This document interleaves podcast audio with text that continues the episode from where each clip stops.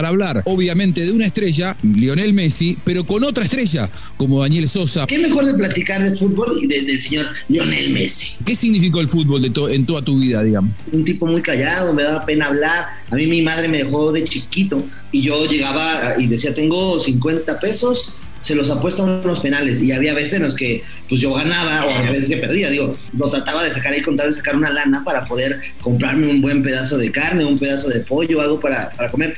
¿Qué, ¿Qué, fue lo que te hizo cambiar de esa manera? Estoy hablando de 20 minutos antes de dar show, terminé la relación con mi pareja. Uf. Y era como de, bueno, pues órale, porque la gente quiere reírse tu once ideal de comediantes. Pondría a Eugenio Derbez, Carlos Vallarta. A estos los voy a decir hasta a gente que también ya murió porque sin ellos no somos. Footbox All Stars, un podcast exclusivo de Footbox. Bueno, un placer, realmente uno de esos placeres que, uno se puede dar acá en, en Footbox es ser invitado a participar de Footbox All Stars para hablar, obviamente, de una estrella, Lionel Messi, pero con otra estrella, como Daniel Sosa, futbolero. No hace falta que uno lo presente demasiado, comediante, estandapero, eh, humorista, eh, especialista en doblaje y sobre todo muy amante del fútbol, aunque a mí me gustaría que en algún momento, querido Dani, me expliques porque leí por ahí que sos arquero. Y el gran Diego Armando Maradona decía, ¿y qué querés? Es arquero, decía. ¿Cómo anda, Dani? ¿Cómo están? Qué gusto estar aquí, feliz.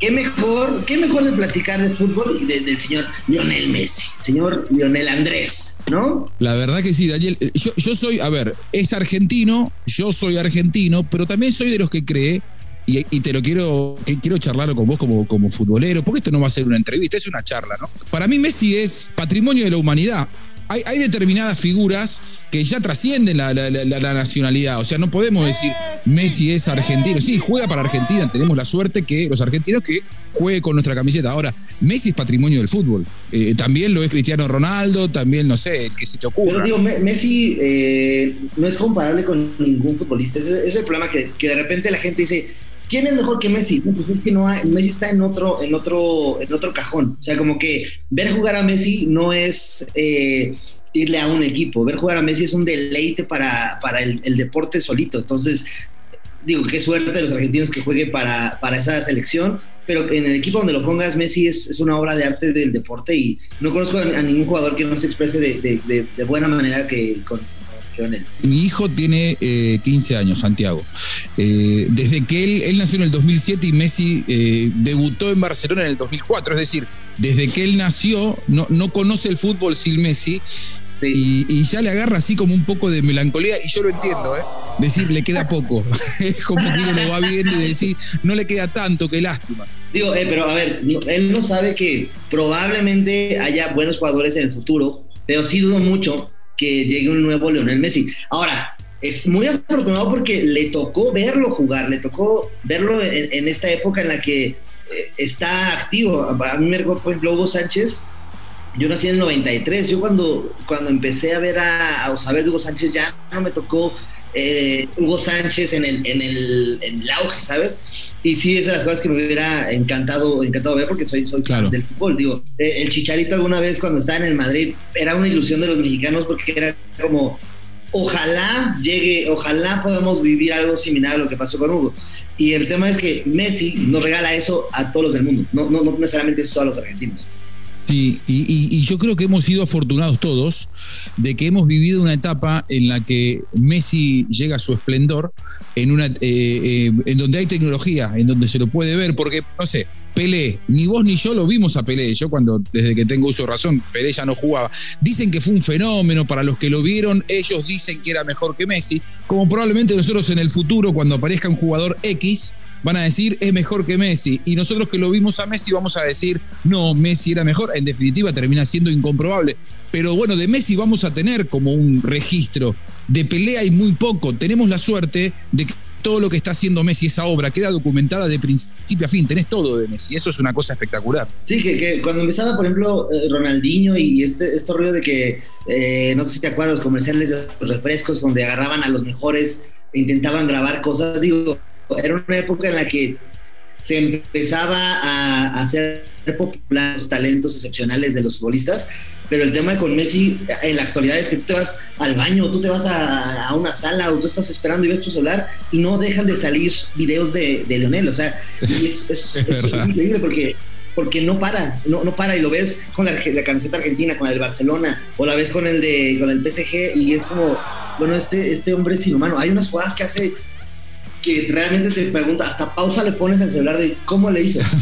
O sea, hay, hay, jugadores que, que hace unos, eh, unos regates tan rápidos que te quedas pensando de esto no, o sea, no hay, no hay manera de entrenar eso. O sea, Dani, por lo que estoy viendo, sos de esos futboleros de verdad vos, porque consumís fútbol hasta cuando vas al baño.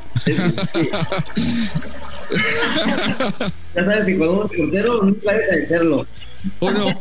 A mí me pasa, ¿eh? Me pasa lo mismo. Sí, sí, sí, a ver, me gusta mucho. Vaya, cuando yo jugaba fútbol hace, hace muchos años, eh, como que era mi vida. ¿Sabes? Yo, yo de chavito me gustaba andar siempre con zapato de fútbol, eh, ya sabes, como de suela de para, para fútbol 7 o, suela de liga. Y, este, y con shorts o con pants o, con playas deportivas siempre, por si se atravesaba un balón, por si se atravesaba un jueguito. Siempre, esa era mi, mi visión del día cuando estaba joven más.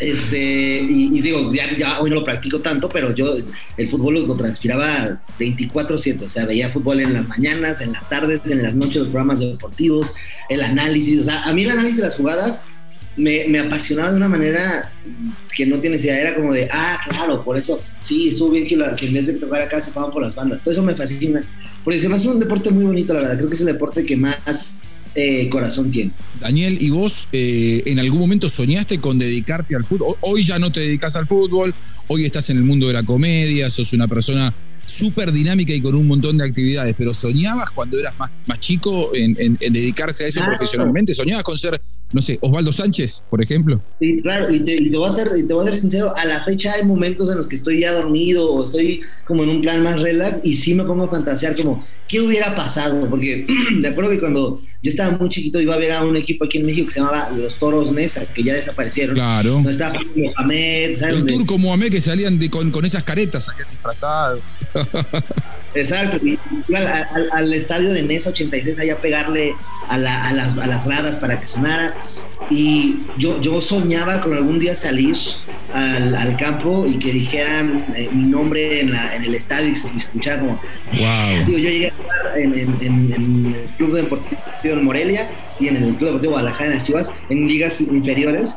Y era una. Era una pues como una especie de de símil, ¿sabes? Era como de, era lo más parecido y lo más cercano al sueño, porque te daban tu uniforme oficial, yo, yo de, chavito no tenía pues muchos recursos y que yo tuviera un, uniforme oficial, el, de las, del equipo, para mí era oro. Entonces llegar a jugar ahí, ganarme la titularidad y todo esto, para mí era un reto como de, ya estoy a nada, estoy a nada de ser profesional, hasta que llegaron las últimas pruebas, donde ya ves a los porteros de dos metros y yo mido unos 75 y es como de, bueno, pues eso mi padre mientras duró, ¿no? te, quedaba el travesaño alto, ¿no? Sí, sí, sí, pero bueno, ahí entrenaba lo, más que podías las piernas para saltar y pues sí, pero no, no había competencia, era, era, Vos debías ser un arquero muy de mucho reflejo muy rápido de piernas, ¿no? Debes ser un gran arquero en cancha chica, porque además que si te entrenaste en cancha grande y con, ese, con esos reflejos y esa capacidad, eh, en cancha chica es imposible hacerte un gol. Sí, me, decían, cuando estaba entrenando en Chivas me decían el gato. Y yo pensé que se estaban burlando de mí por, porque no entendía hasta que dijeron, no, es que los reflejos. Y sí, en, fútbol no tengo problema, pero a mí lo que me apasiona es el olor a pasto, pero ahí ya, ya me, queda, me queda muy grande. ¿y, ¿y, quién era tu ídolo de chico? Híjole, tenía varios. Eh, el mexicano por excelencia, Osvaldo Sánchez, porque se hizo emblema en el, en el, Guadalajara. Claro. Pero cuando se fue Osvaldo a, a Santos, después de la, del campeonato de 2006, me rompió el corazón, eh, lloré, fue, o sea, fue de no puede ser, ¿cómo? Después llegó Luis Ernesto Michel a Chivas y pues le empecé a agarrar cariño a Michel. Eh, pero en general, en general de, porteros, a mí me fascina. Higuita, bueno, Higuita me gustaba la espectacularidad que tuvo, pero el dinamismo de Jorge Campos para mí era increíble. O sea, Jorge Campos era demasiado espectacular. Y la neta, sí soy muy fan del portero espectacular. Soy fan del, portero que sí se avienta, ¿no? Eh, no soy tan fan del portero que resuelve y, que es seguro, pero que está como muy tranquilo y que no se no hace para maya.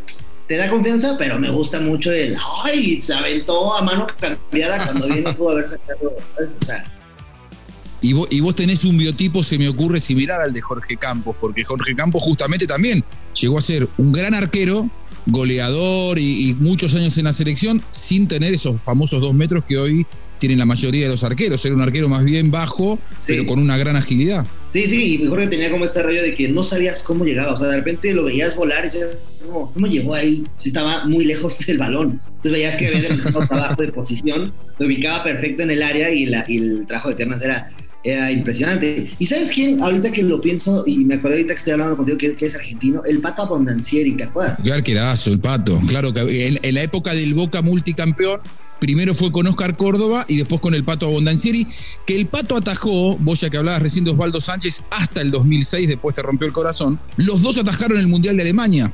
Osvaldo Sánchez atajaba el México y el Pato atajaba para Argentina. Y de hecho, se enfrentaron en el famoso partido de Leipzig, el gol de Maxi Rodríguez. No, no me hagas hablar de eso porque nos vamos a pelear.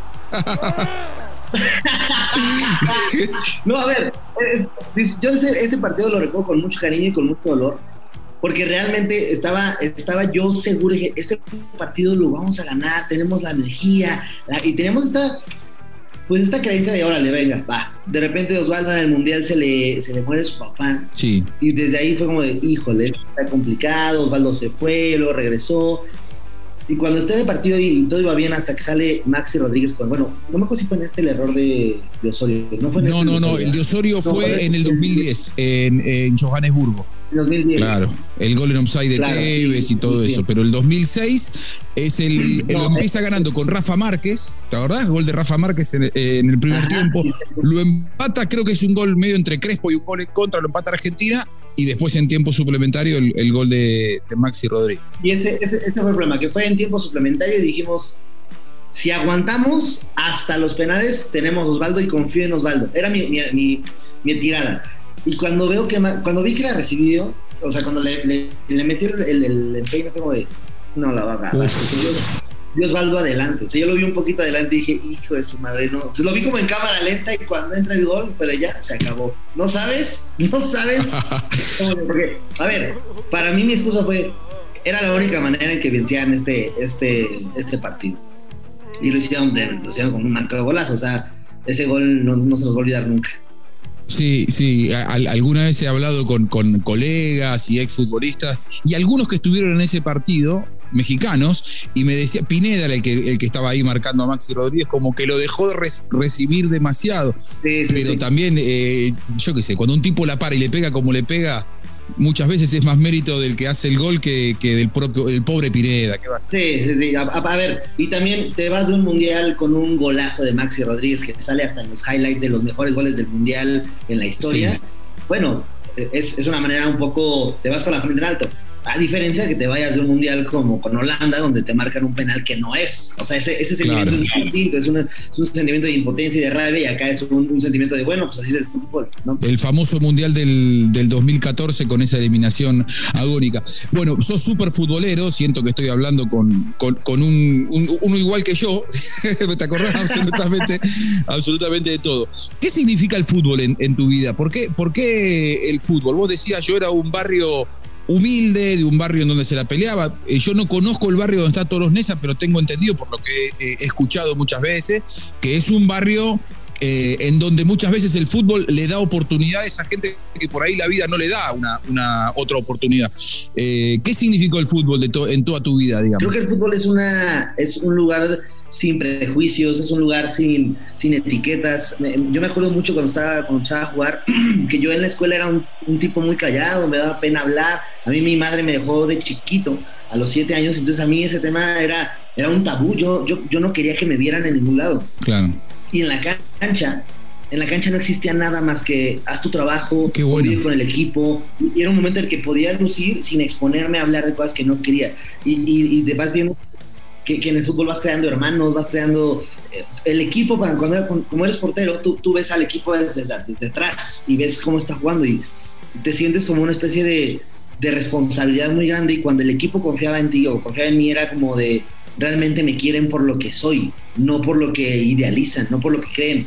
y te haces amigo de tus centrales, eh, apoyas a los delanteros aunque estén demasiado lejos, a los punta, o sea, como que se hace una, una especie de familia que luchan por el mismo objetivo y creo que el fútbol te quita esas etiquetas, no importa si eres alto, si eres eh, guapo, si eres feo, si tienes dinero, si no tienes dinero, si, si juegas bien a la pelota, es lo único que necesitas para, para, para, estar en un equipo. Y creo que es de los, de los cariños y de las lealtades más sinceras que hay, a diferencia de cualquier otro, otro, otro rubro. El fútbol es sincero, el fútbol es amor y a la fecha hoy te puedo decir como comediante si ahorita las personas que estamos en esta llamada organizamos un, juego de fútbol, va a ser lo, eh, eh, lo, más sincero que hay, va a ser el sentimiento a flor de piel y creo que eso no te lo regala ningún otro lado. Acá me está diciendo Fede del cuento, nuestro director editorial, lo armamos cuando quieras. No, pues de una vez, ni me digas. Ya tenemos arquero. Tenemos arquero, así que eso, eso es lo más importante. La, perfecto, sí, sí, ahí, yo, ahí estoy. Yo soy defensor, así que siempre tenía ahí con los, con los arqueros, tenía una alianza muy especial, porque hay como una hermandad, ¿viste? Entre el arquero y el, defensor, porque sos, sos colega, ¿viste? Estás defendiendo el mismo, el mismo objetivo. Sabes que eh, te escuchaba recién, Dani, eh, en algún punto como que el fútbol fue sanador en, tu vida, ¿no? Digamos, una, una, historia dura, difícil, con, lo que vos contás de, de, tu mamá, lo que te tocó vivir, que para un niño debe ser durísimo. Eh, Sabes que yo tengo un hermano, eh, el más chico, que la mamá eh, también lo, abandonó a los, a los siete años. Y mis ah, viejos, eh, pero no, no tenía al padre, y mis viejos lo, lo adoptaron. Y, bueno, fue, nosotros éramos una familia ya de cinco hermanos y él pasó a ser mi sexto hermano. Eh, y bueno, conozco esa historia, eh, obviamente que vos la vivís y la, habrás sufrido en tus entrañas, por eso digo que probablemente el fútbol haya sido sanador también en tu vida, ¿no? En un momento de tu vida determinante. Es, es importantísimo en mi vida, es creo que un parteaguas. Eh, me sacaba de muchos, hasta de problemas económicos, cuando hubo un momento en mi vida en el que ya, ya más grande, jugando fútbol, yo este, pues no tenía mucho dinero, mi papá se había ido y la única manera en la que yo podía sacar dinero era a través del fútbol. Iba a las canchas, yo, entrenaba en Chivas y yo iba a las canchas de fútbol, de fútbol 7, de fútbol rápido, y yo llegaba y decía, tengo 50 pesos, se los apuesta unos penales. Y había veces en los que pues yo ganaba o veces que perdía, digo. Pero claro, la preparación en cancha grande me daba, me daba cierta ventaja en la portería chica la lectura del delantero y todo lo que yo aprendía, lo trataba de sacar ahí con tal de sacar una lana para poder comprarme un buen pedazo de carne, un pedazo de pollo, algo para, para comer. Y al final eso pues, se lo debo al, al, deporte, no, no, no hay otra manera en la que pueda estar más agradecido que eso. Muchos dicen que, que uno nace futbolista y más allá de que después eh, se dedique a otra cosa y su, su eh, vehículo como para poder vivir, para ganar plata sea otro, uno se siente futbolista toda la vida. ¿Te sentís así vos? 100%. Yo no, no hay manera en la que esté eh, en algún lugar, si hay una cancha de fútbol o algo, no dejo de verla. De hecho, eh, ha, habido, ha habido veces en que me llevan a juntas a, estas oficinas de plataformas que están muy grandes, con gente con, con, con, muchos recursos, y veo un campo gigante y lo primero que pienso es como de, no sabes las ganas que tengo de aventar un balón ahí y empezar a darle respeto pero es inevitable, o sea, y paso donde hay un partido de fútbol y me detengo, sea de las Chivas, sea de Tigres, sea de, quien sea, del Boca, del América, del París, de quien sea, me gusta mucho, o sea, creo que parte de, mi, de mi naturaleza es, si hay fútbol, hay, hay ¿no? Ahora tengo, creo que voy a tener la oportunidad de ir a, a Qatar eh, y es el primer mundial que voy. Evidentemente nosotros no pude ir por muchas razones, principalmente económicas, pero en esta ocasión que ya mi trabajo me está llevando y que puedo ir a, experimentar un mundial, estoy, estoy muy emocionado y mucha gente me dice, no, pero a ver, va a ser una friega porque tienes que entregar veintitantas cápsulas y para mí todo eso no, no, estás dimensionando que es un mundial, pues, o sea, no hay nada comparable con eso. No, más bien, y es, y es una fiesta, mira, a, mí me ha tocado eh, vivir otros mundiales si no fuiste antes a un... Es como cuando vas, no sé, que te dicen, vas a Disney, la primera vez es especial, después todas las veces que vas es hermoso, pero la primera vez es algo increíble, bueno, vas a vivir eh, como ese primer eh, viaje a, un lugar soñado, así que nada, disfrutalo. Sabés que yo te escuchaba recién y, y, así como el fútbol fue sanador para vos, ya que hablábamos de Messi un poco es nuestro, nuestro leitmotiv, para Messi también fue sanador el fútbol. Le dio, a ver, obviamente que hoy vive como un rey, pero, pero cuando él eh, comenzó su excursión por el fútbol y lo hizo porque necesitaba un tratamiento hormonal para poder seguir creciendo y todo eso también se lo termina dando el fútbol, ¿no? Y un pibe que es muy retraído. A mí me dicen que vos sos retraído, eh, que vos eras un pibe muy callado, que te costaba. Eh, ¿Qué fue lo que te hizo ser hoy una persona que vive de la comedia, que vive de la expresión corporal, que vive del stand-up? ¿Qué, fue lo que te hizo cambiar de esa manera y de alguna manera tener un, crecimiento similar al de Messi en ese sentido? Creo que, eh, digo, algo que, está bien, y creo que, creo que por eso se hacen las figuras que son Messi eh, y, bueno, Cristiano y, gente de ese, de calibre. Creo que lo importante de ellos es que con, con su historia transmiten e inspiran mucho. Entonces, ahora que lo dices, eh, para mí el, el tema de poder salir a hablar y poder dar la cara y poder pararme era una validación que me daba eh, cierto talento o cierto esfuerzo que empecé a trabajar. Cuando yo empecé a, entrar a la escuela, me cambié de una escuela y, cuando me cambié yo era el único que jugaba fútbol de una manera eh, no, no, como de hobby, sino como si en una escuela más formal. ¿Te dedicabas a eso? Ajá, era como de, ay, a ver, y cuéntanos. Entonces como que me di cuenta que sí, sí valía y, sí tenía algo que ofrecer y sí, entonces como que me empezó a dar seguridad eh, afuera de la cancha. Entonces me, me, me, empezaba a interesar a hablar y me empezaba a interesar contar y después empecé a poner en la escuela, empecé a tener mucha más este, pues, atención porque se empezaban a condicionar ciertos permisos o ciertas cosas, o sea, eran unas por otras. Entonces, ahora que, que, lo, que, que lo dices, ves la historia de Messi y Messi es una persona que él se ha ganado lo que tiene, entonces claro que inspira y, de repente ves a un tipo que eh, eh, estaba en, en, un, momento difícil de su vida y el fútbol lo saca y de repente lo pone en un nivel mundialmente importante, te inspira, dices, bueno, si una persona como Messi lo logró sin que le regalara nada, sin que, sin que fuera apadrinado por toda una industria, él se, lo, se ganó todos los, los pagos que ha tenido, bueno,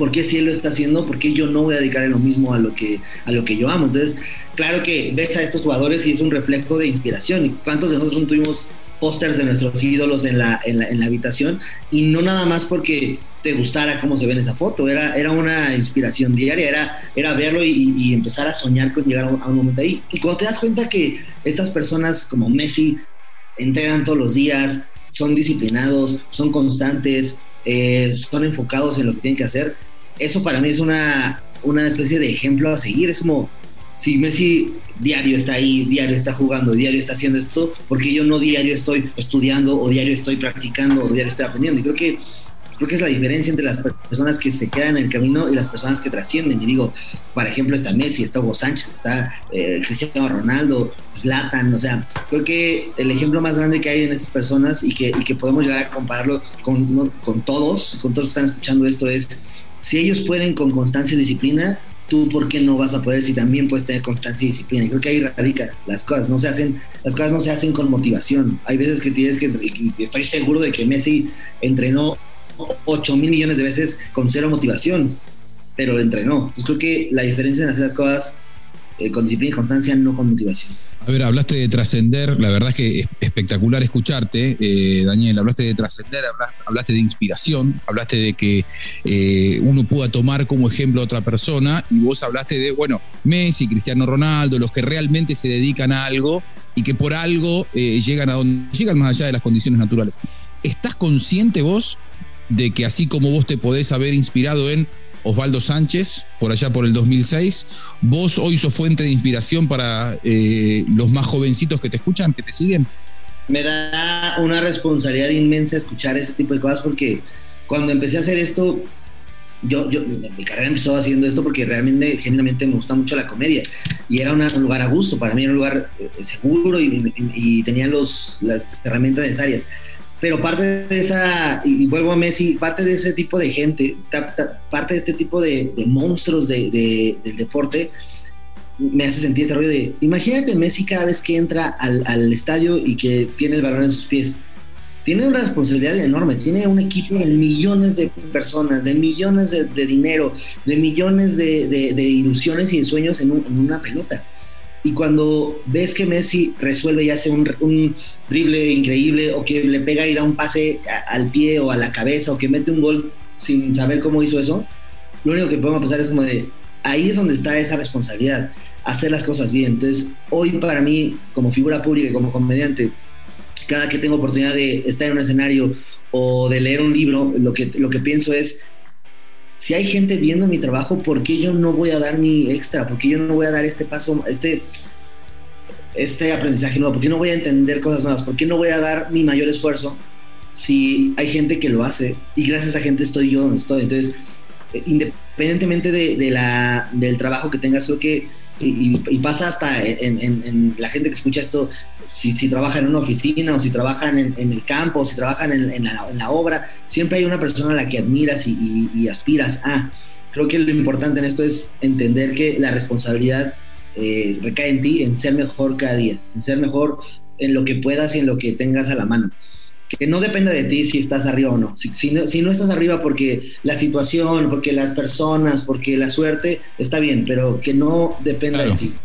que si no llegaste a lo más alto que podías dar, no sea porque vos no diste tu mayor esfuerzo, sino porque, bueno, hubo situaciones que por ahí no pudieron no ayudarte, pero que no sean una excusa tampoco, ¿no? Porque muchas veces es más fácil encontrar explicaciones en el entorno que, que, en que en realidad no me levanté o no puse todo. Sabés que cuando vos recién hablabas de, esto de ser ejemplo, yo estoy muy de acuerdo con lo que decís. Eh, Maradona, un tipo con unas condiciones extraordinarias para muchos, hasta con más condiciones que Messi, tuvo una carrera brillante, pero mucho menos brillante de lo que pudo haber sido. ¿Por qué? Porque a él le tocó vivir situaciones en la vida, no lo hizo por maldad, lo hizo porque estaba enfermo, porque tuvo adicciones y uno no lo va a juzgar. Ahora, em, él logró menos de lo que podría haber logrado porque no pudo manejar determinadas eh, situaciones. Y él siempre decía, Maradona, cuando, cuando se le criticaban cosas que hacía fuera de la cancha, él decía, muchachos, yo no quiero ser ejemplo para nadie. Yo que juego nada, trato de ser el mejor jugando al fútbol, no quiero ser ejemplo para nadie. Lo que pasa es que muchas veces la trascendencia, la notoriedad, esto de ser una persona pública, te pone en un lugar en el que estás expuesto, no te queda otra. Te veo a vos súper consciente de la situación. Es que no es una decisión, es parte del paquete de jugar eh, este rollo de figuras públicas, de comediantes, de futbolistas o de cualquier figura, aunque no sea parte del medio, ¿eh? o sea, de un empresario exitoso, de un arquitecto importantísimo, de un doctor eh, que trasciende. Creo que la parte de llegar a un nivel de trascendencia y de éxito importante trae consigo esta responsabilidad. Eh, eh, hoy en día mucha gente y muchos colegas comediantes dicen, nosotros vamos a decir chistes de lo que sea porque no venimos a educar. Y sí, no, no venimos a educar, pero tampoco hay que ser irresponsables con el poder de convocatoria o con el poder de, gente que te ve. O sea, con que tengas a 10 personas que te sigan, ya es una responsabilidad porque no sabes las herramientas emocionales de las personas, no sabes las herramientas intelectuales de las personas. Entonces, cualquier palabra o acción o cosa que tú promuevas, hagas, o repliques, para las demás personas puede llegar a ser un ejemplo o no. Eh, y creo que Maradona le tocó eh, hacer lo que, lo que hizo, lo hizo con sus herramientas, ¿no? Está igual que tú, yo no lo juzgaría porque para nosotros desde nuestra posición y desde nuestro aprendizaje recién adquirido, es fácil decir, eso está mal y eso está bien, pero tú no sabes lo que él tenía en la cabeza, lo que él vivió, las herramientas que tenía para tomar decisiones o no. Y creo que a pesar de todo lo que le pasó a Maradona, y con, lo, con el esfuerzo que pudo hacer y, su historia. O sea, no pudo, no pudo haber hecho más, pero eso no nos toca a nosotros juzgarlo, eso nos toca disfrutarlo. Y creo que aprender de Maradona impresionantemente con lo bueno y con lo malo deja siempre ejemplos. O sea, te deja el ejemplo de cómo se juega el fútbol, porque eso es innegable. Y, a la fecha hay jugadores profesionales, amigos míos de la Liga Mexicana, que ven el juego de Maradona y dicen, bueno, o sea, es irreal, es irreal. Y, creo, que, lo que te deja Maradona es aprender tanto lo bueno como lo malo. Y es, impresionante el impacto que puede llegar a tener una persona que hace las cosas con amor. Y creo que Maradona, sea lo que sea, eh, lo hizo todo con amor y con lo que, lo que le daba su corazón. Jamás lo hizo de mala fe. No, no puedo firmarte esto en, piedra porque no tuve la, la, no lo conocí, pero se luego, lo que transmitía y, lo que vivió que fue algo que él manejó como, como lo pudo manejar. Eh, ya que estamos hablando de Messi, eh, en la Argentina nos gusta mucho esto de Messi o Maradona, ¿no? Estamos los mesistas y están los maradonianos. Yo soy muy mesista. Yo te digo la verdad, soy, a pesar de que los de mi generación somos más maradonianos, porque yo lo he visto a Maradona en su esplendor, yo creo que Messi tiene el gran mérito de haberse mantenido durante, desde el 2004 hasta, hasta el 2022, 18 años, en la elite, cosa que Maradona no logró. Eh, ¿Tenés ahí una postura? ¿Sos más mesista? A ver, soy, sí, soy más mesista y te voy a decir por qué. Porque a mí, te digo, me O de CR7, por ahí me decís Cristiano Ronaldo, no sé. No, no, no, no. A ver, es que hay, hay, hay yo no soy. Entiendo, entiendo el fútbol de la, de la. Entiendo la postura de la gente que, que ve a Messi y Ronaldo con esta lucha eterna, pero no, son, son cosas muy distintas para mí. O sea, Cristiano es, es, una, es un ejemplo de otras cosas, son otras virtudes. Es como si me pones a comparar ahorita de ver quién es mejor, Osvaldo Sánchez, te voy a decir un nombre, o Higuaín. No, a ver, uno es portero, el otro no. no claro. creo que son, son dos cosas muy distintas, Messi y Ronaldo. Eh, pero sí soy más mesista que, que maradonista, te voy a decir por qué, porque yo me acuerdo muy bien cuando salió, cuando estaba Messi con este corte como de Bill, ya sabes, que tenía el pelo como para abajo, que me acuerdo que en los videojuegos, en, los videojuegos estos de fútbol, salía con, con, puntaje medio medio, ¿no? Y lo tenía, entonces yo lo veía, yo jugaba con, con el Barça y lo veía cuando estaba Ronaldo, estaba Ronaldinho, estaba Deco en Barcelona, estaba Víctor, eh, ¿cómo se llama el portero de Barcelona que seleccionó este eh, Víctor? Mm, Víctor, eh, sí. Víctor Valdés, ¿no? Víctor Valdés, que era muy amigo de Messi. Ándale. Y, los veía y era como de, ah, son los chavos que ahí vienen, ¿no? Porque, o sea, en la delantera del Barcelona estaba todo estaba um, Ronaldinho, y todo era, y Iniesta, que eran como, wow, estos güeyes. Y Messi estaba como entrándole. Y de repente ves a Messi que ya no es banca, ya, ya es titular, empieza a ser eh, referente y empieza, o sea, empieza la, carrera de Messi crecer y es, claro. es muy longeva. Y es impresionante cómo no, no tuvo un punto en el que dijeras, eh", o sea, siempre era un crecimiento, o sea, y, para mí e, esa constancia de ir hacia arriba es, es, impresionante. Me pasaba mucho que de repente decía, y me tocaba ver como de rebote, que los medios, los medios argentinos decían, es que no tiene amor por la camiseta, porque está jugando, eh", ¿sabes? Y, era como de, güey, vean el momento en el que están todos los jugadores, vean el momento en el que está Messi, es, compréndanlo a él tantito como jugador, viene de un estilo de juego muy distinto, no es que no haya amor, creo que, creo que era una adaptación muy complicada para Messi, entonces, y aún así Messi seguía y seguía y seguía, o sea, cuando renuncia a este rollo de la selección, no creo que sea por amor a la camiseta, creo que es todo lo demás, porque al final también es humano. Y creo que lidiar con esta presión es, muy complicado para todos. sería injusto como para nosotros exigirle excelencia en la cancha, excelencia y, perfección en, en, las decisiones humanas. Y creo que vaya, eh, Messi es un ejemplo de, crecimiento que me tocó ver y vivir. Entonces, por más que Maradona sea o no sea referente en Argentina, yo viví a Messi. Claro. Maradona Lo, lo, oí.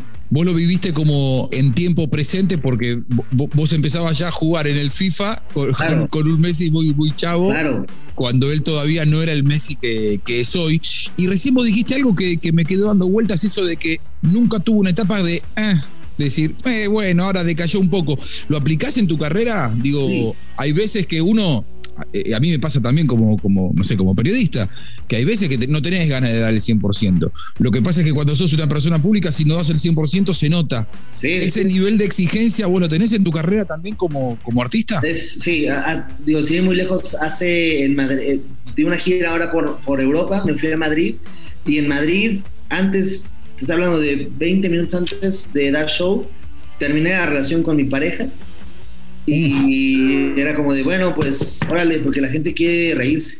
Entonces era un, ya, o sea, la gente, la gente que fue a ese show paró su día, pagó un boleto, agarró un transporte, llegó, compró algo para sentarse y ver y ya está ahí. Como, ¿por qué yo voy a faltarle al respeto a eso? Por más mal que me sienta, o sea, mi, mi, mi, compromiso y mi obligación como, como comediante, como profesional es pararme y hacer reír a las personas. Si ya después de eso yo me pongo triste, yo lloro, yo lo que sea, eso ya es mi asunto. Yo escogí esta carrera y mi responsabilidad es darle lo que se merecen y no un show ahí, es dar lo mejor de mí, sudar lo que, la camiseta tal cual en el escenario, porque la gente no se merece menos que eso. Entonces, claro que motiva cuando ves a jugadores que de repente traen una venda llena de sangre o, están lesionados y siguen, eso es para mí un, ejemplo de, bueno, si ellos físicamente le están, se le están tragando, ¿por qué yo no voy a poder hacer eso en el escenario? Ah. ¿O por qué yo no voy a poder hacer eso en mi examen? ¿O por qué yo no voy a poder hacer eso en mi oficina? Entonces, es un ejemplo que trato de seguir eh, por respeto a mi profesión, y pero sobre todo por respeto a la gente que,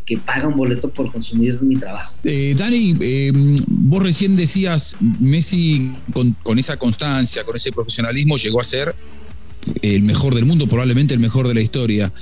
¿Vos soñás, proyectás o sentís que sí, ya lo lograste ser lo mejor en lo tuyo, al menos en tu país? ¿Sentís que estás en un nivel como para decir, bueno, venís de Europa, estás trascendiendo, digo, pero, pero ¿a dónde querés llegar? ¿Sentís que podés ser el mejor en lo tuyo? Me falta mucho, me falta mucho, mucho, mucho. Ya hay una imagen que tengo muy clara. ¿Has visto a, Ronaldo ganando el balón de oro? Como dice, ¡Sí!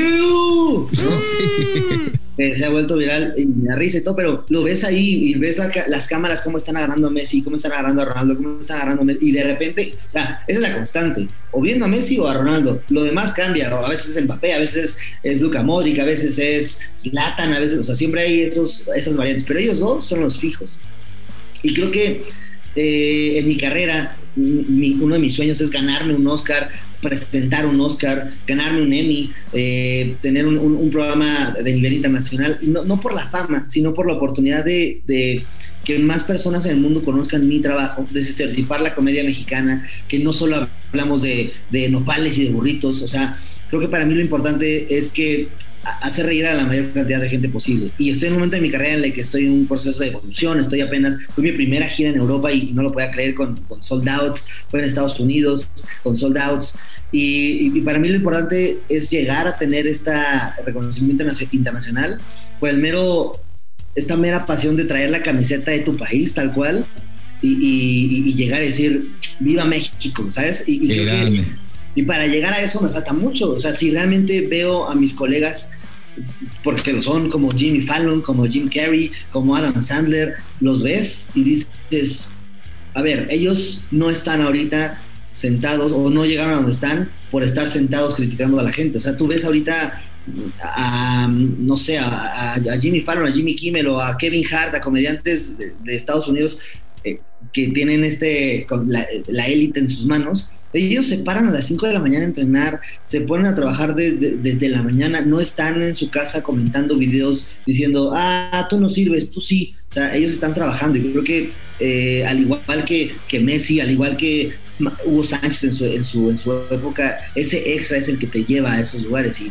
sin lugar a dudas, hoy no estoy ni de broma en el, en el, en el momento en el que yo diga, ya la logré. Creo que estoy en un momento en que estoy aprendiendo y, no voy a descansar hasta que tenga ese Oscar en la mano. Y si no llega ese Oscar o no llega ese premio o no llego a, ninguna película de Hollywood, va a ser o porque tuve muy mala suerte o porque no se juntaban las situaciones, pero jamás va a ser porque me faltó esfuerzo o dedicación. Creo que me motiva mucho esta, este, este sueño cambiarlo a objetivo porque ves a la gente sentada en los, en los balones de oro, dices, si ellos trabajaron mucho tiempo para estar ahí y, ellos están ganando este premio, ¿por qué yo no voy a hacer lo mismo en mi área? Entonces creo que me siento en un proceso de crecimiento y es lo menos que puedo hacer por Qué lindo, Daniel, qué lindo escucharte, porque la verdad es que en un momento en el que el mundo está saliendo de una pandemia y uno eh, muchas veces escucha eh, que los jóvenes, porque vos sos joven, tenés 28 años, que los jóvenes no tienen motivaciones, que no quieren trascender, que no quieren esforzarse.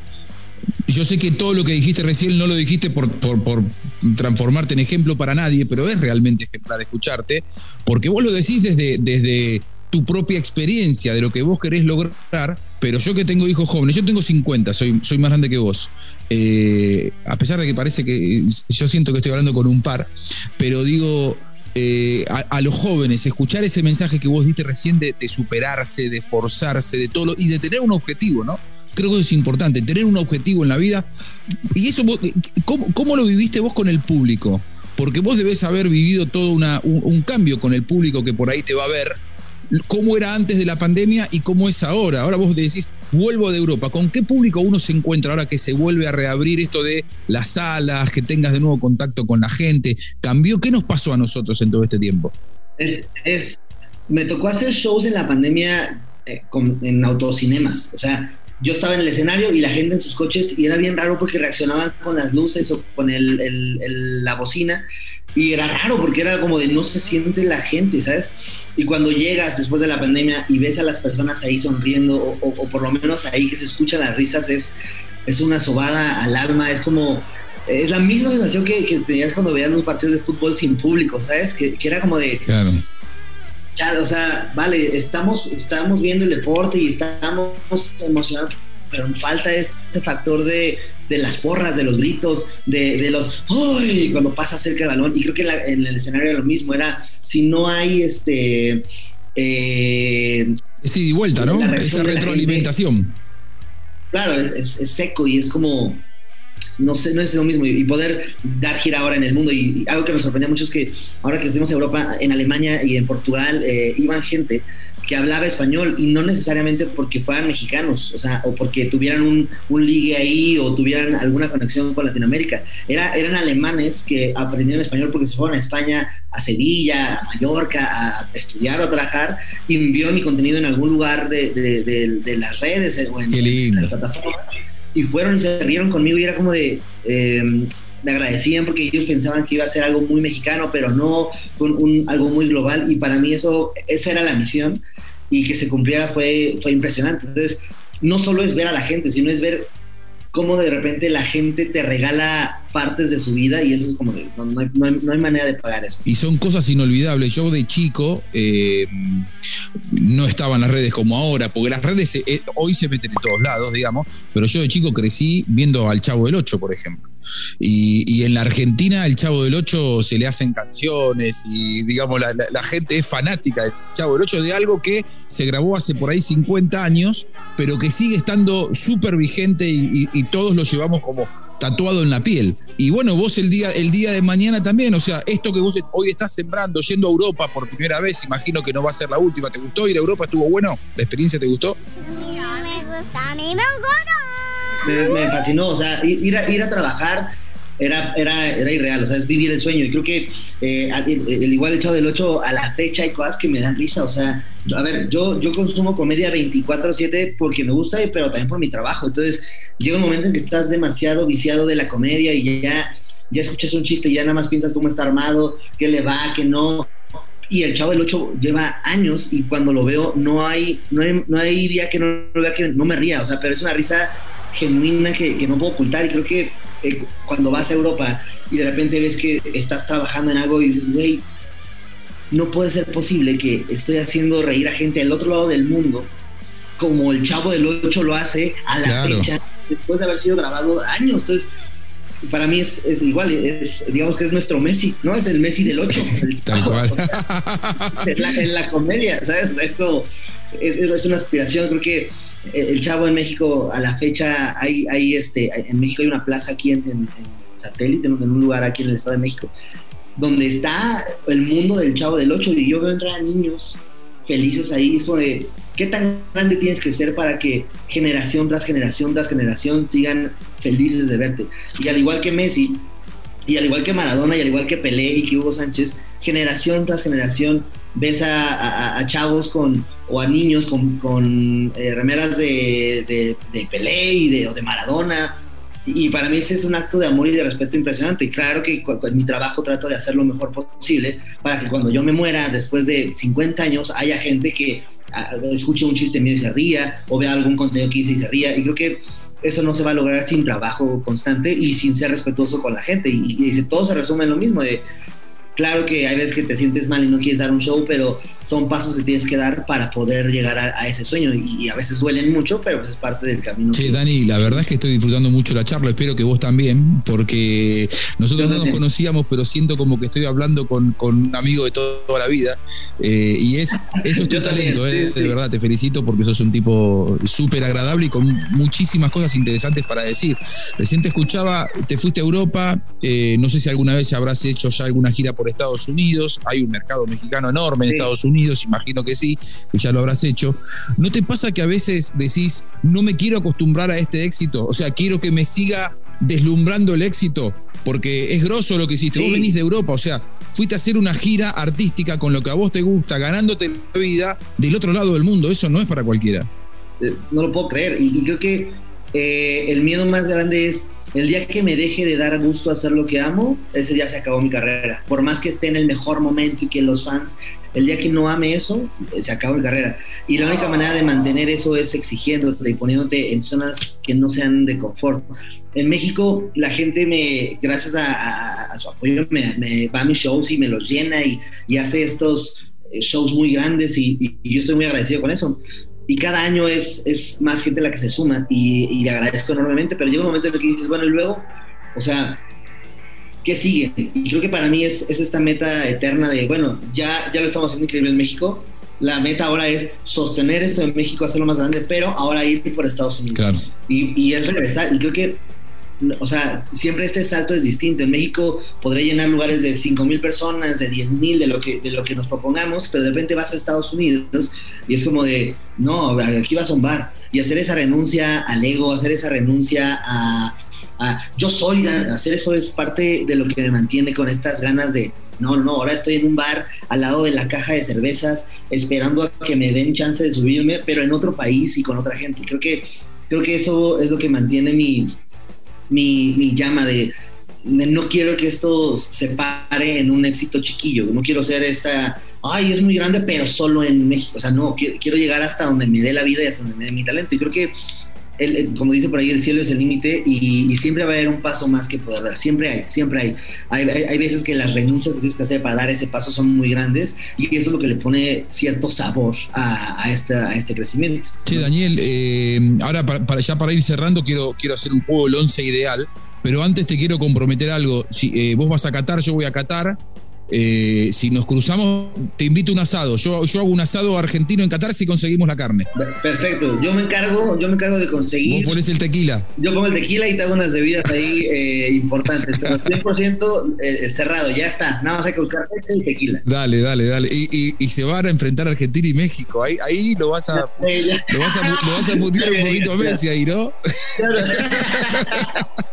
no quiero ni. ¿Viste cómo evadí el tema en toda la entrevista? Dije, no voy a hablar de ese partido que viene. apostemos algo, apostemos algo. Yo, voy a Argentina. Si, si gana México, eh, pago yo. Si gana Argentina, pagas vos. Perfecto. Voy a dar shows también en Argentina. Entonces, cuando vaya a Argentina, te escribo y, puede ser que paguemos allá. Dale, dale. Ah, ¿Sabes que acá hay una colonia muy interesante de, de mexicanos? ¿Sí? Sí, sí, hay una colonia muy interesante de mexicanos. Y además que obviamente en Argentina, cuando hay talento como el tuyo, no, solamente te van a ir a ver los mexicanos, sino que te van a ver los, te van a ver también los argentinos. Así que estaré ahí acompañándote seguro.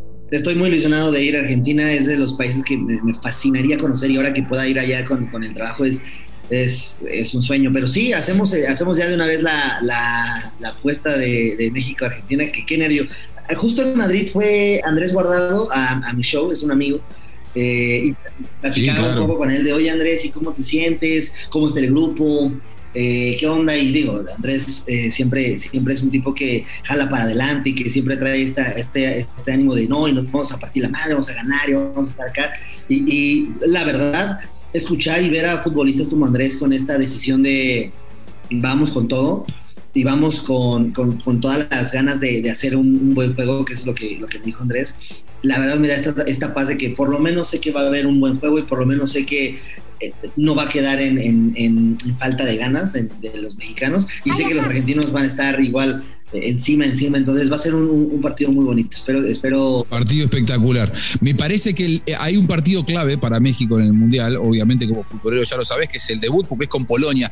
Yo creo que México va a estar por encima de Arabia Va a tener un partido difícil el segundo contra Argentina, que podés ganar, perder o empatar, pero bueno, eh, no tenés que depender de ese partido. Creo que el debut es clave, ¿no? Contra Polonia. ¿Cómo lo ves? Sí, 100%. Creo que México tiene que poner las cartas en la mesa de, entrada y creo que eh, no, no estamos en un grupo para, para, relajarnos como pudo haber sido eh, Sudáfrica, que no estuvo tan, tan, tan, tan exigente. Pero, o sea, oye, tienes una selección importantísima como Argentina. Creo que si no sacas los partidos con más posibilidades de sacarlos al, inicio, te vas a complicar la vida. Ahora, también Argentina con México, creo yo que ya no es un, un partido como México, eh, Francia. Creo que Argentina, México ya es un, por lo menos de este lado, es un partido que nosotros mexicanos vivimos como un clásico y vivimos como un con, con mucho ímpetu porque ya van dos veces que los argentinos y México, ¿sabes? Y además que, eh, a ver, el del 2006 jugó mejor México. O sea, ese partido del que hablamos en el arranque, México fue mejor. Eso, o sea, que yo, yo, cubrí el Mundial del 2006 para, para México. O sea, yo, yo trabajaba con la selección mexicana y, y, y, la verdad es que conocía muy bien todos los detalles de la selección y estaba muy bien para ese partido México. Y bueno, sí, sí. son detalles, ¿viste? Son partidos que se definen por, por, por, detalles. Coincido con vos, es un partido especial para los dos, eh, pero creo que, que, que hay, hay, mucho, como mucho pesimismo en México, yo lo veo con la gente con el Tata, y para mí a México le va a ir bien en el Mundial. Creo que ustedes en México se ven futbolísticamente menos de lo que son. Es decir, cuando a Argentina le tocó México, más allá del Dibu que dijo, vamos todavía, yo, al Dibu, yo te voy a explicar, vos que sos futbolero, así como Argentina elimina siempre a México, a Argentina lo elimina siempre Alemania. Es decir, Alemania nos viene, nos viene, nos gana finales de mundiales, nos elimina de los mundiales. Es nuestra bestia negra. Entonces, cuando eh, eh, ahí podía tocar o México Alemania, o Alemania, no, no nos tocó Alemania, festejás. No sí, porque sí. resulte fácil México, la, esa, esa es la realidad. Eh, así que bueno, ahí, ahí, vamos, vamos con la apuesta. México, aquí el tema es que nosotros somos demasiado, le ponemos mucha emoción y, y, y cuando ves que la selección está teniendo malos resultados, es imposible esconder estos, esta, pues esta, esta emoción tal cual de y esta impotencia de por qué el, el, equipo de mis amores, por qué mi país, porque no mezclas solo el equipo, ahí mezclas todo, mezclas tu cultura, tus tradiciones, sí. tu gente, eh, tu día a día. Entonces, claro que es un, es un reflejo de, bueno, yo me estoy chinando y de repente veo que mi selección no, no le está dando, de alguna manera sientes una, una especie de, de por qué yo sí tú y la selección no. Digo, es un pensamiento que se basa en la emoción, en el sentimiento. Al final separamos que es deporte y ya, pero es esta, esta ¡ay, por qué no! Pero claro que los mundiales todo cambia, los mundiales la emoción es otra, el apoyo es 100%, independientemente si las, las clasificatorias fueron eh, las mejores o no, ya estás en el mundial, se resetea todo el ánimo, se resetea toda la confianza y es, órale, vamos a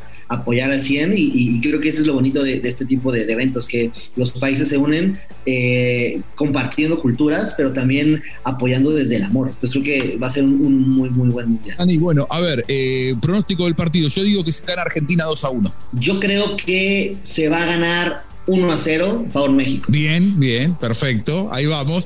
Si gano yo, si gano yo, me, me, me regalás la de México con, con, eh, con mi nombre atrás. Hola, y, si gana México, yo te regalo la de Argentina con tu nombre atrás. Ahí está, ahí está, ya está Dale, bueno, 11, 11 ideal eh, del fútbol actual. ¿Cómo formarías el 11? Del fútbol actual. Ujole. A ver, ¿de dónde quieres? ¿Para atrás o de arriba para adelante? Y, y de, desde el arco, desde el arco. Yo soy, yo soy defensor, vos sos arquero, así que arrancamos desde el arco. Oye, deja, deja, de buscar el nombre para no, no, este, para no cagarla. Si querés lo hacemos juntos, si querés lo hacemos juntos. Ah, bueno, bueno, bueno. Para mí el mejor arquero del mundo es Courtois. Yo también. ¿Viste, ¿viste la final de, de la Champions? Nah, nah, una locura, una, un animal. O sea, Courtois era, era irreal lo que sacaba. Eh, hubo uno que, que, estaba mal posicionado, no, hizo un no, recorrido, no, no, sé cómo lo hizo y la sacó y dije, güey, esto son, o sea, es un superhombre este señor. Eh, eh, pero bueno, sí, Courtois contigo 100%. Sí. Centrales. Yo rápidamente pienso en, en, en, en, los centrales que estuvieron en la Champions. Van Dijk no me convenció tanto, no hizo un gran partido. Podríamos pensar en alguno del, del Real Madrid, en el PSG. Bueno, hay, hay, varios. Francia tiene buenos marcadores centrales. Hay uno, hay uno del, del PSG, hay uno del PSG que, que, se pinta el, que se pinta el pelo güero, como, como, chi, como un moicano, ¿cómo, cómo se llama? Eh, ca... Kimpembe. Kimpembe. Ese me hace Perfecto. muy Sí, sí, sí. Tiene, tiene el, el, Francia tiene grandes defensores, tiene muy buenos centrales. Si vamos al medio, yo pondría, por ejemplo, a ver, yo, para mí Casemiro es un jugador de, de, selección. No sé, ¿alguno de México te gustaría poner en, la, en, en el equipo ideal o no? Eh, lo pondría, pero más adelante. ¿A quién? Este, en el, a, mexicano pondría hasta adelante, yo creo que al Chucky. Al Chucky Lozano. Al Chucky lo ponemos por extremo por la, por la derecha, ¿te parece? Me parece, al Chucky. Chicharito, Raúl Jiménez, no sé. Lo que pasa es que Chicharito no está en la selección, Raúl está lesionado ahora, está medio complicado. Es el tema que no han sido tan constantes ahorita, pero el, el Chucky es más increíble. Pondría al Tecatito. ¿Al Tecatito lo ponemos? Listo, perfecto. Ponemos Chucky, Tecatito y Messi de delanteros. Ahí está. Yo lo pondría Casemiro en el medio porque siempre hace alguno, hace falta alguno que, que pegue un poco. Alexander Arnold me gusta como lateral derecho. Sí. Vamos, yo acá, yo acá lo, voy, lo voy anotando. Alexander Arnold Luis del Liverpool. estaba en el Porto. ¡Apa! Luis, Luis Díaz del Liverpool. El, sí, se fue del Porto Liverpool. Estamos poniendo muchos delanteros, che. después nosotros vamos a sufrir. ya sé, a ver, Nosotros vamos a sufrir. Los defensores y, el arquero va a sufrir porque estamos poniendo todo el tecatito, Chucky Lozano, Messi, Luis Díaz. ¿Quién marca en este equipo? Por favor.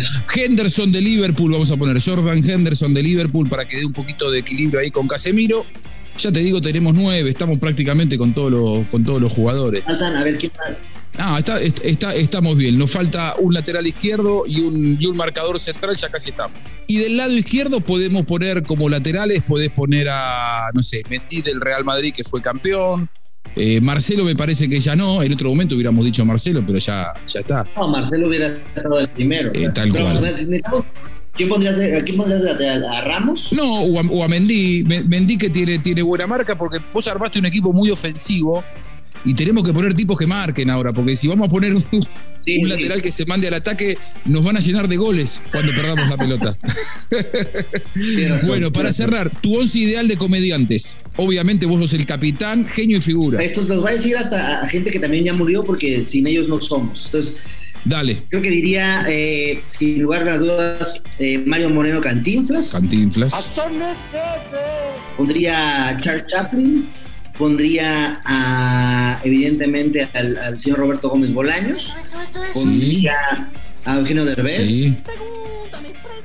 Hay un comediante colombiano que se llama Ricardo Quevedo que es muy bueno.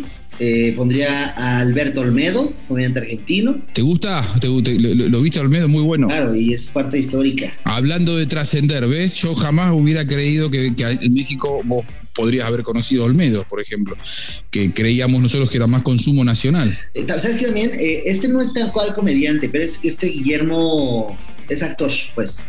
Ah, Franchella. Franchella. Muy bueno. ¿De quién más? Él, arrancó casi como humorista 100% y, y después se fue, se fue llevando para el lado de la, de la actuación, digamos. Carlos Vallarta. Técnicamente no hay nada de malo, ¿no? Pero pues como que algo no cuadra, ¿no? eh, Adal Ramones. ¿Quién, Manálega? Y para cerrar, eh, igual eh, no, no era 100% comediante, pero era un actor que tenía una vis cómica impresionante y creo que le dio mucho al mundo. Eh, el señor Pedro Infante. Ah, muy bien, un grande ese también. Pedro Infante, un, carisma, un, carisma impresionante que no había gente que no lo quisiera. ¿Vos sentís que sos un poco de todos ellos?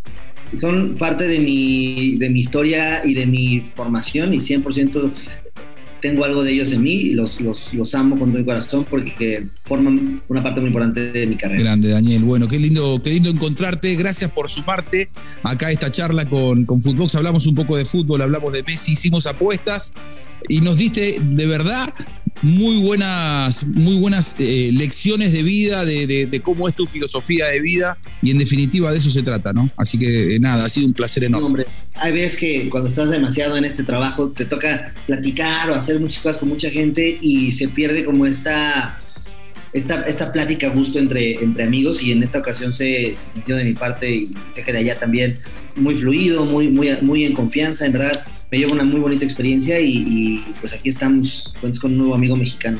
Y la seguimos en Qatar. Ahí ¿Eh? está, ya decidido. la seguimos en Qatar con un asadito y veremos quién es el que paga la, camiseta y algunos tequilas para pasarla bien. Abrazo grande, Daniel. Está bien, muchas gracias. Qué gusto. Qué gusto, qué gusto. Pasó Daniel Sosa. La verdad es que fue una charla extraordinaria con Daniel Sosa, un verdadero crack, un ejemplo y un artista eh, realmente con mucho talento y sobre todo sin límites. El límite es el cielo, como nos dijo el gran Daniel Sosa. Hasta cualquier momento, aquí con otra charla en Footbox. Un placer. Esto fue Footbox All Stars, solo por Footbox.